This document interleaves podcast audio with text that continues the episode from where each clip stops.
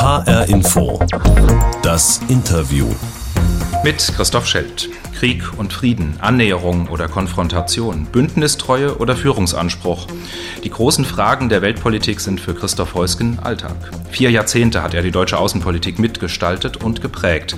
Als außenpolitischer Berater von Kanzlerin Merkel, als ständiger Vertreter Deutschlands bei den Vereinten Nationen. Jetzt ist er Top-Diplomat, Chef der Münchner Sicherheitskonferenz. Und wir haben Krieg in Europa seit fast genau einem Jahr. Reden über Waffenlieferungen statt Diplomatie. Wie kann sich das ändern? Christoph Heusgen zu Gast bei uns bei HR Info, das Interview. Herzlich willkommen, Herr Heusgen. Ja, vielen Dank, Herr Schelt, für die Einladung. Ich freue mich auf unser Gespräch.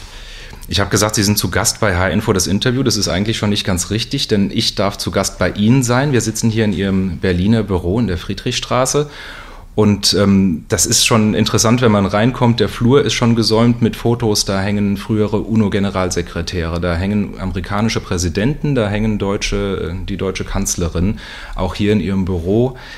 Vier Jahrzehnte in der Diplomatie, von diesen vielen Begegnungen, die wir hier zum Teil auch in Fotos sehen, ist Ihnen da vielleicht eine hängen geblieben, wo Sie sagen, das ist doch so im Nachhinein, war das ein bewegender Moment? Ja, es, wenn Sie so viele, viele Jahre dabei sind, sehr viel haben diese besonderen Momente auch mit den USA zu tun.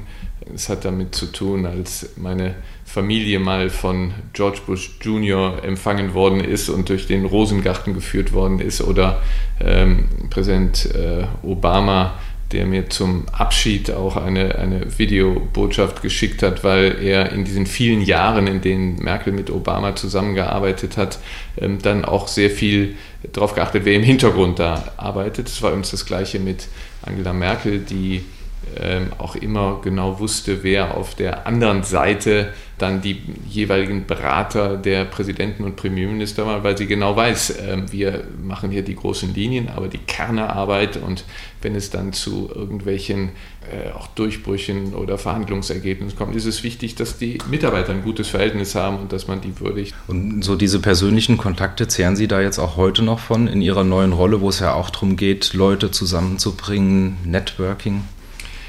Ja, also diese, diese engen Kontakte sind in der Arbeit sehr, sehr wichtig. Ähm, Sie müssen versuchen, mit Ihrem Gegenüber ein äh, persönliches Verhältnis aufzubauen, ein Vertrauensverhältnis, äh, dass sie sich auch mal SMS austauschen können. Das ist in, in guten Zeiten ist das kein Problem, aber es gibt ja auch mal Spannungen. Es gibt auch mal, ähm, auch unter Partnern ähm, ärgert man sich vielleicht übereinander und dann ist es gut, wenn sie ein persönliches Verhältnis haben und da habe ich mich immer sehr äh, drum bemüht, dass man das aufrechterhält. Wir haben, ich bin ein großer Fußballfan und ähm, da ist die Hälfte das der FC Welt Bayern habe ich gelesen. Des FC Bayern. Und so haben wir immer, ähm, so auch mit Kollegen, mit denen ich dann regelmäßig telefoniert habe, bevor man dann zur Sache kam, erstmal gehört, also wie geht es jetzt hier ähm, Juventus Turin oder Atletico Madrid war mein spanischer Kollege oder West Ham United ähm, war mein britischer Kollege. Dann redet man übereinander darüber und als Fußballfan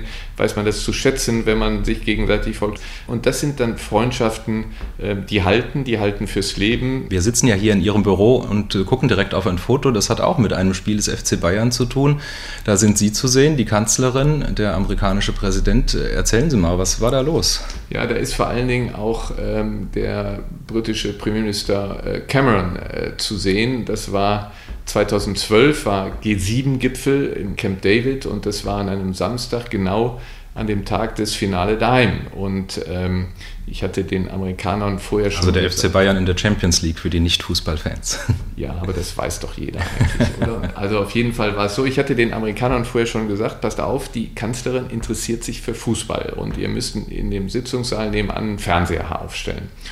Und die haben das brav gemacht und es kam dann, das Spiel fand statt, es ging in die Nachspielzeit. Bayern hatte einen Elfmeter zugesprochen bekommen und äh, dann habe ich der Kanzlerin gesimst jeweils und dann kam sie rausgestürmt und wollte das sehen und das war dann leider verschossen und dann ist sie aber sitzen geblieben und dann kam Cameron raus und dann kam Obama raus und sagte, sag mal, seid ihr jetzt eigentlich zu einem G7-Gipfel oder, ähm, oder es war noch G8, Medvedev war noch da, das war der letzte G8-Gipfel oder vorletzte G8-Gipfel und ähm, fragte Obama, seid ihr eigentlich zum Gipfel oder zum Fußball? Und dann sagte Cameron ganz klar, wir sind zum Fußball hier. Und dann hat der G8-Gipfel dann um diesen Fernseher herum stattgefunden. Das ging zum Elfmeterspießen, das ging dann Schweinsteiger gegen die, den Pfosten und dann Pogba verwandelt und Chelsea hatte gewonnen und auf dem Foto gratuliert. Sie gucken sehr traurig rein, ja, muss man sagen. Wie, wie, wie, wie, würden Sie gucken, wenn Ihr Feind da gerade, der war so überlegen, hätte es gewinnen müssen. Und da ist also, wie gesagt, äh, Merkel gratuliert Cameron. Im Hintergrund sehen Sie Obama, wie er mit unserer, mit der Dolmetscherin Frau Kaltenbach äh, spricht. Und Frau Kaltenbach, die auch von der Mine her Bayern-Fan, hatte gerade Scheiße gesagt und Obama sagt, das ist das einzige deutsche Wort, was ich kenne. Und das sehen Sie hier auf diesem Bild mit François Hollande noch und Herrn Barroso, den Präsidenten der Europäischen Kommission. Diese kleine Episode hat ähm, vielleicht doch mehr mit der aktuellen Zeit zu tun, als es auf den ersten Blick scheint. Sie haben es gerade angesprochen, damals war noch G8, da war Russland noch dabei. Heute sind es die G7, denn Russland sitzt nicht mehr mit am Tisch der internationalen Diplomatie. Jetzt ist in der nächsten Woche also wieder Konferenz in München, die erste, die Sie dann auch leiten. 40 Staats- und Regierungschefs haben zugesagt, auch die Vizepräsidentin der Vereinigten Staaten will kommen. Und natürlich wird es da auch um die Ukraine gehen. Wir haben Krieg in Europa. Der Jahrestag der russischen Invasion steht unmittelbar bevor. Es ist wahrscheinlich zu viel verlangt, wenn man sagt, ähm, man könnte da in München auf einen Durchbruch hoffen. Ja, das ist leider ähm, nicht zu erwarten. Es wäre natürlich wunderbar, wir könnten sagen, dass wir in München weiterkommen und dass wir irgendwie zu einem Verhandlungsergebnis äh, kommen, aber leider ähm, haben die letzten Telefonate mit Wladimir Putin, die Äußerungen von Wladimir Putin und, und ähm, seinen Sprachrohren nicht den Schluss zugelassen, dass Russland nur ein Jota von seiner Position, seiner Maximalposition weggeht. Und da haben wir in München auch gesagt, also wir sind uns zu schade, dem russischen Außenminister äh, Sergei Lavrov die Bühne zu bieten für unsägliche Propaganda. Wir hatten sie ausdrücklich im letzten Jahr, als die Spannungen ja äh, schon sehr stark waren. Die amerikanischen Nachrichtendienste haben ja vorhergesagt, dass Russland einmarschiert. Wir, haben, wir müssen alles tun und wir haben alles versucht, um russische Vertreter nach München zu bekommen. Sie haben abgesagt, sie waren nicht da und in diesem Jahr laden wir Kriegsverbrecher nicht ein. Aber ich muss da nochmal nachhaken. Bitte? Wenn Sie sagen, wir wollen eigentlich, oder es wäre schön, wenn wir einen Schritt weiterkommen ja. könnten, wäre es dann nicht konsequent, dass Russland auch mit am Tisch sitzen würde? Denn wie will man denn sonst weiterkommen, ohne zumindest Vertreter des offiziellen Russlands, Vertreter der Zivilgesellschaft ja. werden ja da sein? Genau, wir werden Vertreter der Zivilgesellschaft da haben. Ähm, es ist ja nicht so, dass wir als Münchner Sicherheitskonferenz da inhaltlich etwas äh, erreichen können, sondern es können ja nur die Parteien machen. Es können ja nur wir, Deutschland, Frankreich, die Amerikaner und so weiter. Aber wo sie hinhören, ist es nirgendwo ein Ansatzpunkt, wo man jetzt auf dieser Ebene weiterkommt. Es gibt Gespräche, es gibt Gespräche durch den ähm, auf humanitärer Seite ähm, es hat auch Gespräche der Nachrichtendienste gegeben, aber auf politischer Ebene, politische Vertreter, da gibt es keine Gespräche und da ist auch keinerlei Bereitschaft zu solchen Gesprächen. Es kommt hinzu, dass auf russischer Seite, das hatte ich, habe ich auch in meiner Zeit in Verhandlungen Minsk immer wieder erlebt, es ist ein Mensch, der da zu sagen hat, und das ist Wladimir Putin. Alle anderen sind Ausführungsgehilfen. Deswegen ist es wichtig, ähm, dass zum Beispiel der Bundeskanzler jetzt ja vor wenigen Tagen wieder mit Putin telefoniert hat. Aber wissen Sie, wenn es da keine Anzeichen gibt, dass man irgendwie bereit ist, einzulenken, wenn man ganz klar sieht, Putin glaubt, er sitzt am längeren Hebel, dann bringt es nicht, ihn hier zu haben. Dann ist es wichtiger, und darauf zielen wir ab bei der diesjährigen Konferenz, dass wir wieder die Geschlossenheit der internationalen Staatengemeinschaft befördern, dass man zusammensteht bei der Unterstützung der Ukraine beim Kampf gegen die, diesen Zivilisationsbruch.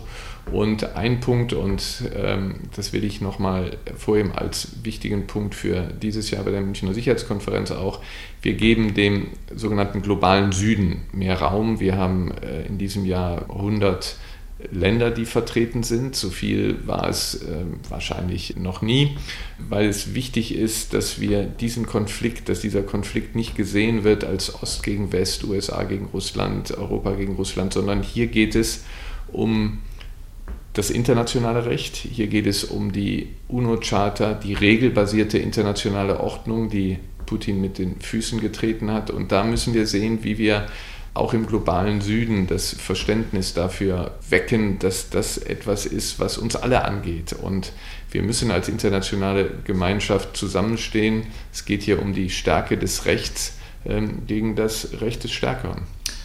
Wenn ich das so höre, ähm, die Stärke des Rechts, äh, regelbasierte internationale Ordnung, man kann da noch weitermachen, so die Leitplanken auch der deutschen Außenpolitik in den vergangenen Jahrzehnten waren so Stichworte Wandel durch Annäherung, wechselseitige Abhängigkeit, regelbasiertes Miteinander. Wenn man ehrlich ist, ist das doch alles gescheitert. Das liegt doch ein Scherbenhaufen vor uns, wenn wir nach Europa gucken im Moment. Ja, wenn wir auf diesen Konflikt kommen, ist es so, wie Sie, wie Sie sagen. Und die Frage ist, welche Lehren ziehen wir daraus? Und aus meiner Sicht, und dafür steht auch die Münchner Sicherheitskonferenz, dass wir wollen, dass sich die, die Welt nach Regeln hält, dass das Völkerrecht das ist, was von allen Ländern beachtet wird. Gucken wir doch auf Deutschland und Europa, wo, äh, auch wenn es viele Probleme gibt, wir haben die längste Periode des Friedens in Europa. Und das haben wir doch zu verdanken, dass wir in Europa nach dem Zweiten Weltkrieg dank solcher weitsichtiger Männer wie Charles de Gaulle und Konrad Adenauer gesagt haben, wir werden in Zukunft unsere Probleme nicht mehr auf dem Schlachtfeld lösen, sondern wir gehen zum Europäischen Gerichtshof nach Luxemburg. Wir wollen eine regelbasierte Ordnung in der Europäischen Union. Das ist mühsam mit Brüssel, aber wenn wir das nicht hätten, wären wir in einem ganz anderen Zustand. Und das ist etwas, was die Gründer der Vereinten Nationen nach dem Zweiten Weltkrieg auch wollten, eine regelbasierte UN-Ordnung. Und ich finde, es lohnt sich immer noch, auch aufgrund unserer deutschen Erfahrung, dass wir uns dafür einsetzen. Aber in der aktuellen Situation wird ja darüber kaum geredet, sondern wir reden über Leopard 2 Panzer, die jetzt von Deutschland in die Ukraine geliefert werden. Als nächstes werden wir eine Debatte erleben über Kampfjets. Im jüngsten ARD-Deutschland-Trend, da sagen ungefähr ein Drittel der Deutschen, dass sie sehr kritisch zu diesen Waffenlieferungen stehen. 58 Prozent wünschen sich stärkere diplomatische Bemühungen. Sie sind ja kein Militär, Sie sind Diplomat. Sie haben ja Jahrzehnte Ihres Berufslebens darauf verwendet, eben nicht mit Waffen Konflikte zu lösen, sondern mit Diplomatie. Was geht da jetzt in Ihnen vor? Sehen Sie da irgendwie Ihr, Ihr Lebenswerk ähm, dahin gleiten? Ich sehe, ähm, wissen, wenn wir jetzt über Waffen sprechen, dann sprechen wir auch über internationales Recht. Es ist ja ausdrücklich in der Charta der Vereinten Nationen vorgesehen, dass ein Land, was überfallen wird, wo, wenn ein Land die Charta der Vereinten Nationen ähm, verletzt, sieht diese Charta ja gerade vor, dass zur Wiederherstellung des Rechts ein Land äh, das Recht zur Selbstverteidigung hat. Das ist Artikel 51. Es geht also bei dem Kampf der Ukraine auch darum, dem internationalen Recht wieder Geltung zu verschaffen. Und wenn wir jetzt sagen, nein, also Putin ist nun mal so stark und Putin ähm, hatte mal äh, so viele Truppen und er geht da ähm, einfach skrupellos vor, lassen wir ihn mal machen, dann leisten wir Vorschub dass in Zukunft das Recht des Stärkeren gilt. Und die Russen sind jetzt wieder etwas stärker, haben Gebietsgelände gemacht. Und in der letzten Woche hat der Außenminister Lavrov klar gesagt, also ihr Moldau seid als nächstes dran. Ja? Ich meine, wir müssen ähm, natürlich versuchen, alles zu verhandeln. Aber wenn jemand sagt, ich will nicht verhandeln, sondern ähm, ich will mir mit Waffengewalt holen, was ich glaube, was mir ist, dann müssen wir doch eine Antwort haben. Gehen Sie doch mal ähm, mit Ihrem Interview in eine der baltischen Staaten. Und dann werden Sie mit jedem Politiker der Regierungsparteien Oppositionsparteien, die werden Ihnen sagen, wenn wir Putin da nicht stoppen, dann ist nach Moldau, sind anschließend die baltischen Staaten dran. Die baltischen Staaten waren Teil der Sowjetunion und natürlich befürchten die alle, dass dann anschließend ähm, Russland auch versucht, die baltischen Staaten zu erobern. Sagt Christoph Heusgen, Doktor der Wirtschaftswissenschaften. Zwölf Jahre lang war er für Kanzlerin Merkel Berater für Außen- und Sicherheitspolitik, so lange wie keiner seiner Vorgänger. Heute steht er der Münchner Sicherheitskonferenz vor. Das ist kein gewähltes Gremium, keine demokratisch legitimierte Runde und genau daran entzündet sich ja auch ganz viel Kritik. Weltpolitik ohne Mandat, das ist noch so eine moderate Version. Die schärfere heißt Kriegstreiberkonferenz. Wir haben jetzt von Ihnen auch schon erlebt, dass Sie ähm, relativ deutliche Worte gegenüber Russland finden. Ich habe in einem anderen Interview mit Ihnen gelesen, die einzige Sprache, die das russische Regime versteht, ist die Härte. Solche Worte sind doch Wasser auf die Mühlen dieser Kritiker, oder? Ja, wir bieten das ja als, als Stiftung an und ähm, wir freuen uns natürlich, wenn viele Leute hierhin kommen, um über Politik zu sprechen. Und es sind ja die Politiker, die dann ähm, auch doch die, die Reden halten und die doch zusammenkommen. Wir bieten das Forum. Wir haben als ein Thema auch, ähm, was mir ganz wichtig ist, das Thema Verhinderung der Straflosigkeit. Wie können wir stärker einen Beitrag dazu leisten, dass diejenigen, die Waffen einsetzen, die Kriegsverbrechen begehen, Verbrechen gegen die Menschlichkeit, dass man die vor ein Gericht zieht. Das wird also der erste Panel, der, der Auftaktpanel der unserer Veranstaltung wird ein, ein Panel sein, wo es um das Thema geht, wie können wir das Recht durchsetzen, wie können wir die ähm, Kriegsverbrecher ähm, dann tatsächlich zur Rechenschaft ziehen. Das ist keine Kriegstreiberei, das ist genau das Gegenteil, was wir damit. Da kommt der Chefankläger des Internationalen Strafgerichtshofs wird da sein. Die ähm, Gewinnerin des Nobelpreises, des Friedensnobelpreisträgers Nadia Murad, die als Jesidin erfahren musste, wie schrecklich äh, Gewalt ist und was dort für Verbrechen begangen worden sind. Also das ist keine Kriegstreiberei hier, sondern wir wollen internationales Recht durchsetzen. Dafür steht die Münchner Sicherheitskonferenz für die regelbasierte Ordnung. Und wenn jemand wirklich alle Angebote auswählen, wenn er Kriegsverbrechen begeht. Ich weiß nicht, ob die, die jetzt uns vorwerfen, ähm, wir würden Kriegstreiberei machen, die sollen sich mal anschauen, was Putin in Butscha und an anderen Orten gemacht hat. Und wenn man das einfach sagt, nee, das lassen wir so geschehen, äh, Putin soll, soll so weitermachen, das kann doch nicht die Lösung sein. Sie bringen jetzt ein Buch heraus, Führung und Verantwortung heißt es, liegt auch hier vor uns. Und da geht es unter anderem um Angela Merkels Außenpolitik. Also eine Außenpolitik, die Sie mitgeprägt haben in den ersten zwölf Jahren von Merkels Kanzlerschaft. Da waren Sie Leiter der Abteilung 2 im Kanzleramt, also außenpolitischer Berater kann man sagen. Außenminister war damals Frank-Walter Steinmeier. Haben Sie die beiden aus heutiger Perspektive betrachtet damals falsch beraten? Also ich habe äh, den, seien es den Außenminister und jetzt den Bundespräsidenten Steinmeier sehr geschätzt, aber nie beraten.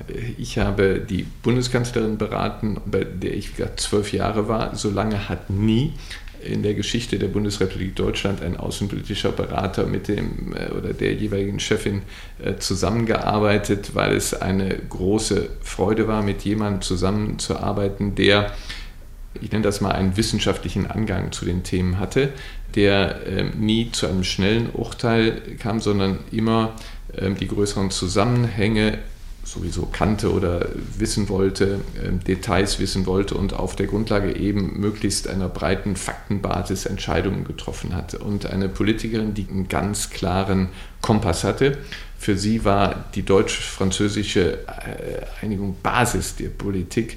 Aber gesagt, ich hatte bei dann, meiner Frage natürlich Russland im Hinterkopf. Ja, Russland.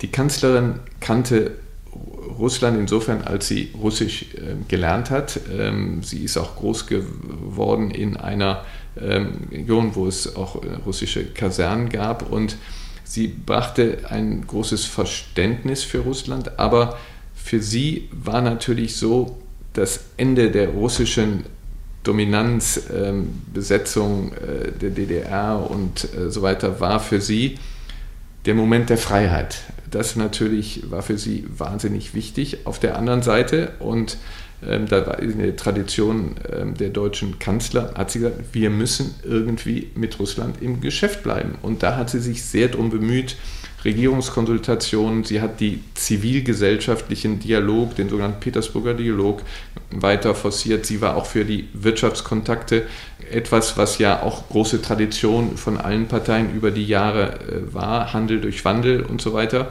Und ähm, das liegt ja in deutscher Tradition. Ja, ich meine, wir haben, Deutschland hat, ähm, war verantwortlich für 20 Millionen Tote auf dem Gebiet der seinerzeitigen Sowjetunion. Wir haben einem Gorbatschow unsere Wiedervereinigung zu verdanken. Also eine Politik gegenüber Russland muss das doch im Hinterkopf haben. Und das hat sie auch geprägt und ähm, dann ähm, das versucht durchzuhalten. Und wir haben gesehen, dass eben, wenn man eine Politik der Kooperations machen will, da zwei zugehören. Und das hat dann Putin dann jetzt am 24. Februar beendet, diesen Versuch. Aber dass man alles tut, bis hin zu Minsk-Verhandlungen, um da eine politische Lösung hinzubekommen, ist doch, ist doch richtig. Aber diesem 24. Februar, also vor genau fast einem Jahr, da waren viele sehr überrascht, dass Putin tatsächlich in die Ukraine einmarschiert ist. Wenn ich Ihr Buch lese, dann habe ich aber das Gefühl, Sie haben es vielleicht kommen sehen. Ich zitiere, in Russland konsolidierte 2005 Präsident Putin weiter seine Macht und den Einfluss des Kremls. Putin setzte verstärkt auf Patriotismus und Nationalismus. Zitat Ende.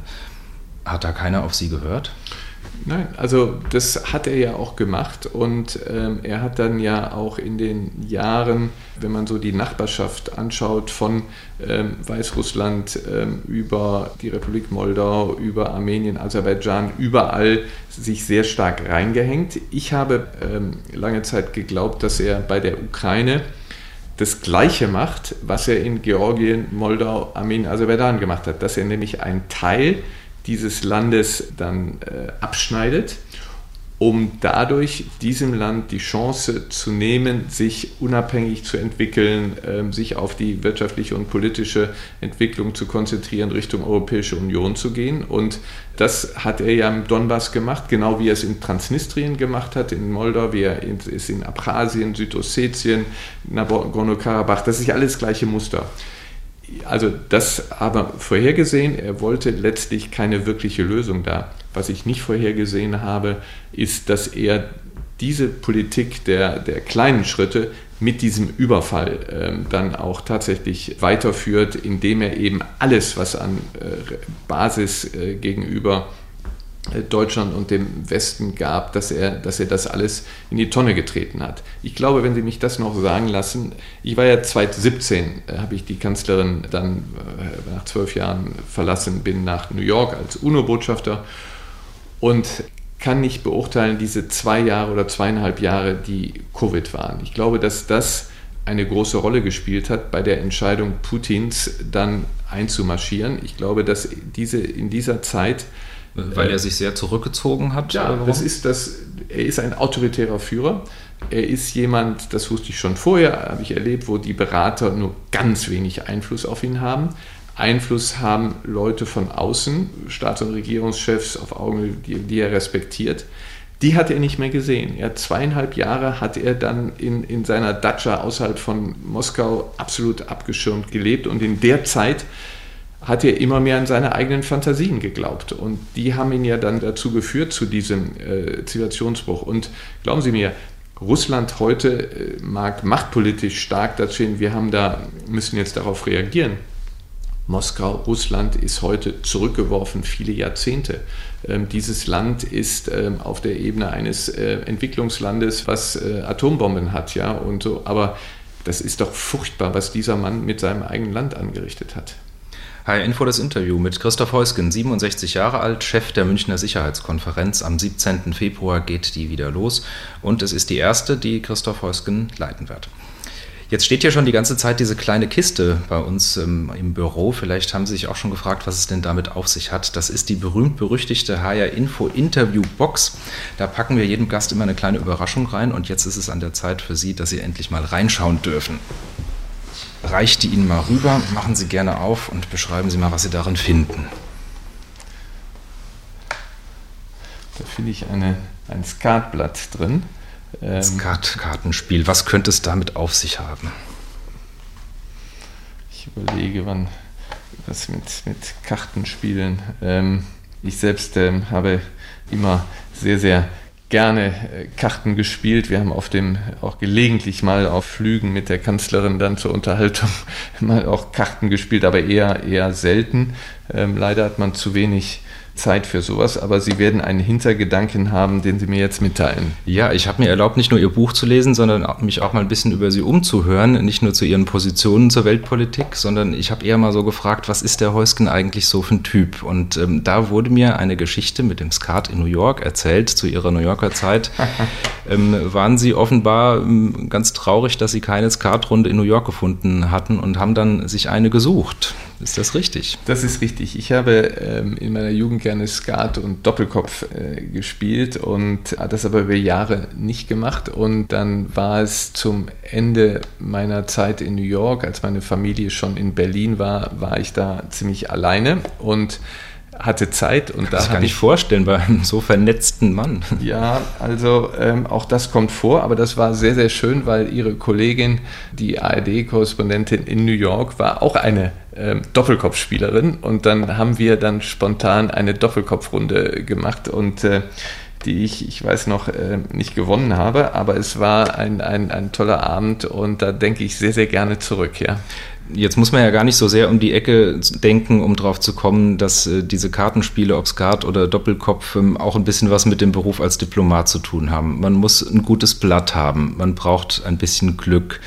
Man darf nicht zu früh aussteigen, man muss sehr aufmerksam sein, man muss antizipieren, was der Gegner vielleicht als nächsten Schritt vorhaben könnte. Manchmal braucht man auch ein Pokerface, das hat noch nie geschadet bei Kartenspielen. Sehen Sie solche Parallelen auch oder ist das jetzt mein laienhaftes Verständnis von Diplomatie? Ja, das sind, glaube ich, schöne, schöne Bilder und ähm, um das fortzusetzen ist, das Interessanteste ist es ja bei Skat auch, wenn man mit einem schlechten Blatt trotzdem gewinnt. Und da geht es dann oft drum in bei Diplomatie, wenn man in Verhandlungen ist, wie man jetzt ähm, aus den schlechten Karten versucht, äh, doch ein ordentliches Ergebnis zu bekommen. Von daher hat es wirklich sehr viel mit Diplomatie mm, ja, zu tun. Aber ob man jetzt aus diesen Karten dann direkt, das Spiel was direkt was ähm, lernt, also das, das ist ein schönes Bild, aber, aber nicht wirklich. Was sind denn so die drei Top-Fähigkeiten, die man als Diplomat braucht? Also, erstens, was ganz wichtig ist, gerade mit Ländern wie Russland, auch mit China, man muss, wenn es um irgendwelche ähm, Konflikte geht oder auseinander, man muss den Sachverhalt unglaublich gut kennen dass man nicht in eine Situation kommt, wo der Gegenüber einem irgendeine Trumpfkarte rausholt, ähm, die er dann, um in einem Bild zu bleiben, die er da im Ärmel hatte, sondern da muss man, man muss Sachverhalte sehr gut kennen. Zweitens, ähm, man muss auch Sitzfleisch haben, man muss bereit sein. Ähm, Dafür war ja die Kanzlerin bekannt. Dafür war die Kanzlerin bekannt. Die hat morgens um 4 Uhr immer noch, ähm, wenn alle ins Bett gehen wollte, dann geguckt, wie man Ergebnis kommt. Das war dann sehr oft erfolgreich. Und eben das Dritte ist, ist auch das, worüber wir gesprochen haben, Sie müssen sehen, wie Sie trotz aller Gegensätze, also trotzdem immer auch persönliche Sympathien aufbauen, dass sie ernst genommen werden als Person, dass sie geschätzt werden als Person, dass niemand ihnen vorwerfen kann, sie hätten immer über den Tisch gezogen. Das mag vielleicht einmal einen kurzfristigen Erfolg geben, wenn man da durch Vortäuschung falscher Tatsachen oder durch irgendwie ähm, unlauteres Spiel einen Vorteil sich erworben hat. Das zahlt sich nicht aus. Ähm, also nicht mit gezinkten Karten spielen. Das ist das Falscheste, was man machen kann. Ähm, wie gesagt, kenntnisreich, Durchhaltefähigkeit und, und versuchen, Sympathien zu erwerben. Und ich kann aus Ihrem Buch noch ergänzen, Diskretion und Verschwiegenheit.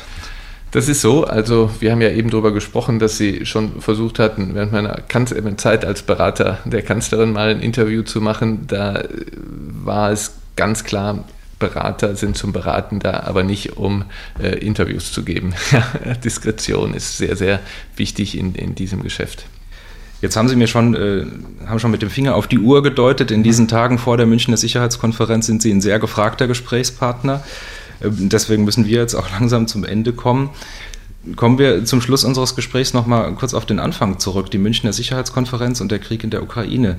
Ein anderes Hobby von Ihnen ist, äh, dass Sie gerne laufen, sind auch Langstreckenläufer. Da wissen Sie ja, man braucht einen langen Atem, auch in der Diplomatie. Machen Sie uns zum Schluss mal ein bisschen Hoffnung auf Frieden in Europa. Ja, wir sind leider noch in der Phase, wo Wladimir Putin glaubt, dass er das Problem ähm, aus seiner Sicht, also ähm, die, die Wiederherstellung äh, der Sowjetunion, die, die Übernahme der Ukraine, dass er das mit militärischen Mitteln ähm, erreicht. Und deswegen ähm, ist es so wichtig, dass wir die Ukraine unterstützen. Und wir müssen sie so lange unterstützen, bis Wladimir Putin merkt, er erreicht sein Ziel nicht. Und dann in dem Moment ist es ganz wichtig, dass wir alles tun, um zu sehen, wie kann man dort zu einem Kompromiss kommen. Und ich mache mir da auch schon sehr viel Gedanken drüber, über ein Minsk 3 zum Beispiel, äh, dass man da äh, eben nicht die Maximalforderungen der Ukraine befriedigt, insofern als das hieße ja nach dem Völkerrecht absolut nachvollziehbar. Sie wollen ihr Territorium zurückhaben. Inklusive Krim, völkerrechtlich hundertprozentig eindeutig, ist ein Teil der Ukraine. Wenn man aber jetzt die Ukrainer dazu bringt, und es wird vielleicht dann notwendig sein, ähm, dass sie zumindest zeitweise auf einen Teil ihres Territoriums verzichten, dann muss man sehen, wie kann man die Ukraine dazu motivieren, der Ukraine auch Sicherheitsgarantien geben nach dieser Vorgeschichte, dass sie sich dann mit einer Lösung zufrieden geben, wo sie ihre Ziele, ihre sehr gerechtfertigten Ziele nicht erreichen. Und ähm, da hat neulich mal, äh, um dann jetzt den Kreis auch der Geschichte zu schließen hier, auf einer Podiumsdiskussion hat das ein Ausländer als den sogenannten Adenauer-Moment bezeichnet, als Adenauer 1952 von Stalin der Vorschlag gemacht wurde, jetzt ähm, ich, wir wieder vereinigen Deutschland, aber dafür müssen die NATO-Truppen abziehen und ihr müsst neutral sein. Da hat Adenauer gesagt, nee, mache ich nicht.